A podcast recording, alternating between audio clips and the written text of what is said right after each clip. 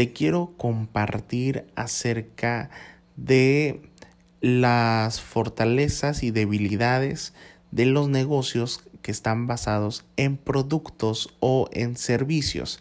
En mi caso eh, personal, tengo negocios, eh, uno que está más dirigido en el tema de, los productos, otro que está dirigido más en el tema de los servicios. Y te, lo, te voy a compartir un poco la diferencia desde mi experiencia, esperando que esto obviamente te sirva y tú puedas medir para ver pues en dónde quieres incidir.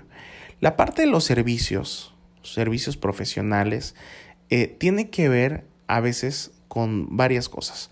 Lo primero es que si tú eres el que está emprendiendo, pues obviamente implica tu tiempo porque te estás formando un nombre y te estás formando también un prestigio.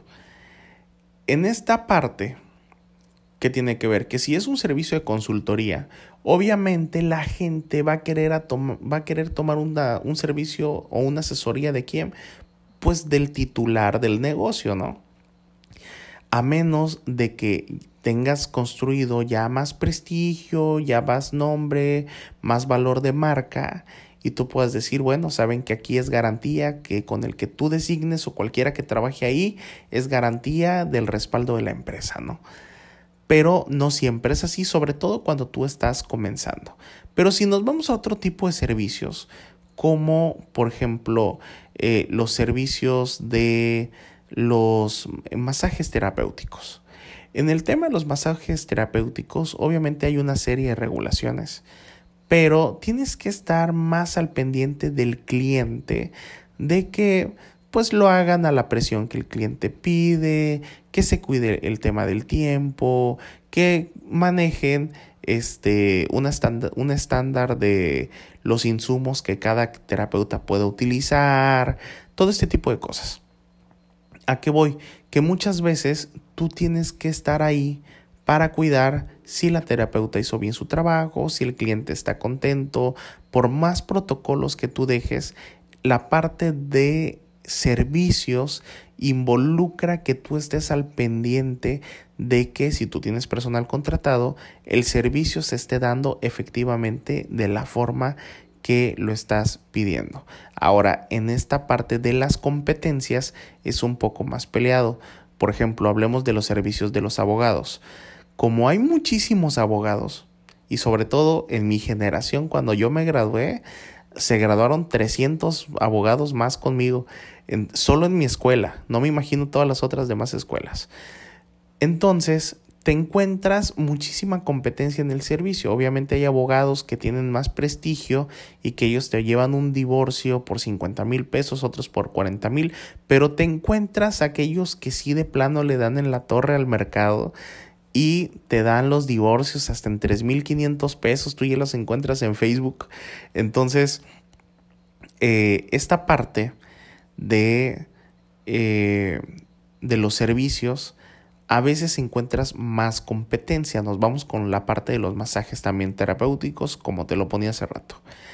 En el caso de los masajes, tú te vas a un hotel de 5 estrellas, un hotel o spa resort, que te da el masaje en dos mil pesos, más o menos. Estamos hablando de eh, 100 dólares eh, al tipo de cambio de hoy.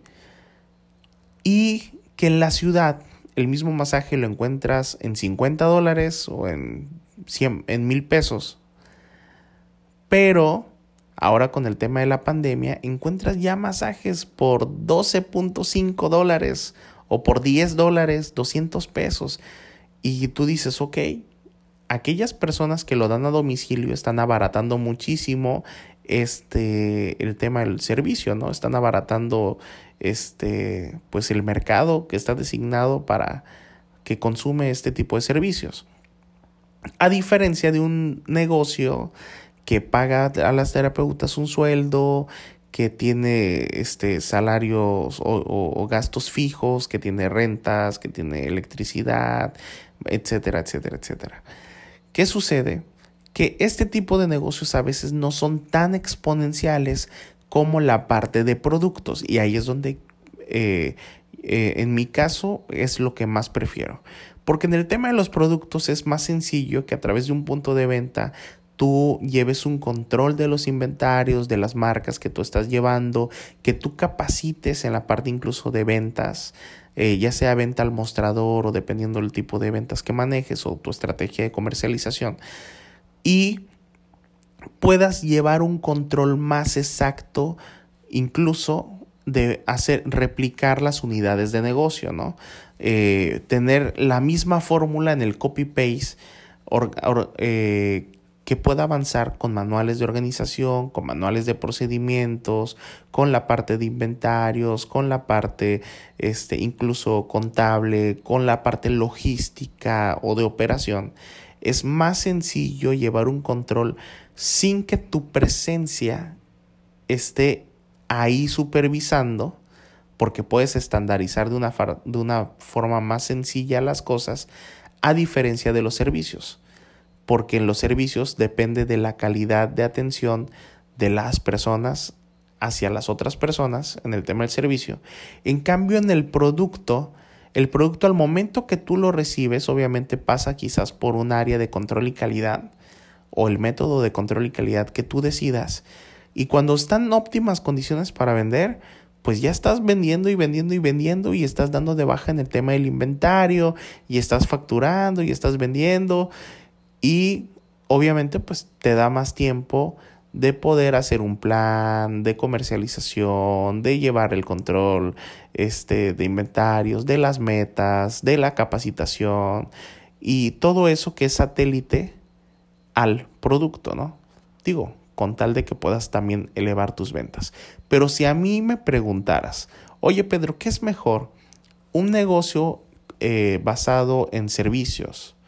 o un negocio basado en productos, yo me iría más siempre por el de productos porque es más, eh, es, es, replicable, es exponencial, porque lo puedes eh, poner según tu capital y según tu capacidad de inversión, tu capacidad de organización, sin que necesites quizás estar ahí viendo y supervisando esa parte, ¿no? Obviamente tienes que ponerle todos los candados que tú necesites poner para evitar fugas, evitar que te roben, evitar este mermas y todo lo demás. Pero es muchísimo más replicable un negocio de productos que de servicios. Así que espero que esto te ayude si estás pensando en poner algún tipo de negocio o algo. Espero que esta información te sirva. Y si tienes algunos comentarios, con mucho gusto. Si tienes una contrapropuesta, réplica, con gusto lo escuchamos, lo debatimos siempre en el marco del respeto. Y eh, estoy para, para poder eh, ayudarte, compartir mis anécdotas o experiencias, esperando que te sean de bendición. Gracias por escucharme, gracias por seguirme. Te espero en mis redes sociales, arroba Pedro Quijada Oficial, en Instagram, en Twitter, arroba Pedro Quijada MX y en Facebook como Pedro Quijada Oficial. Nos vemos en el siguiente capítulo.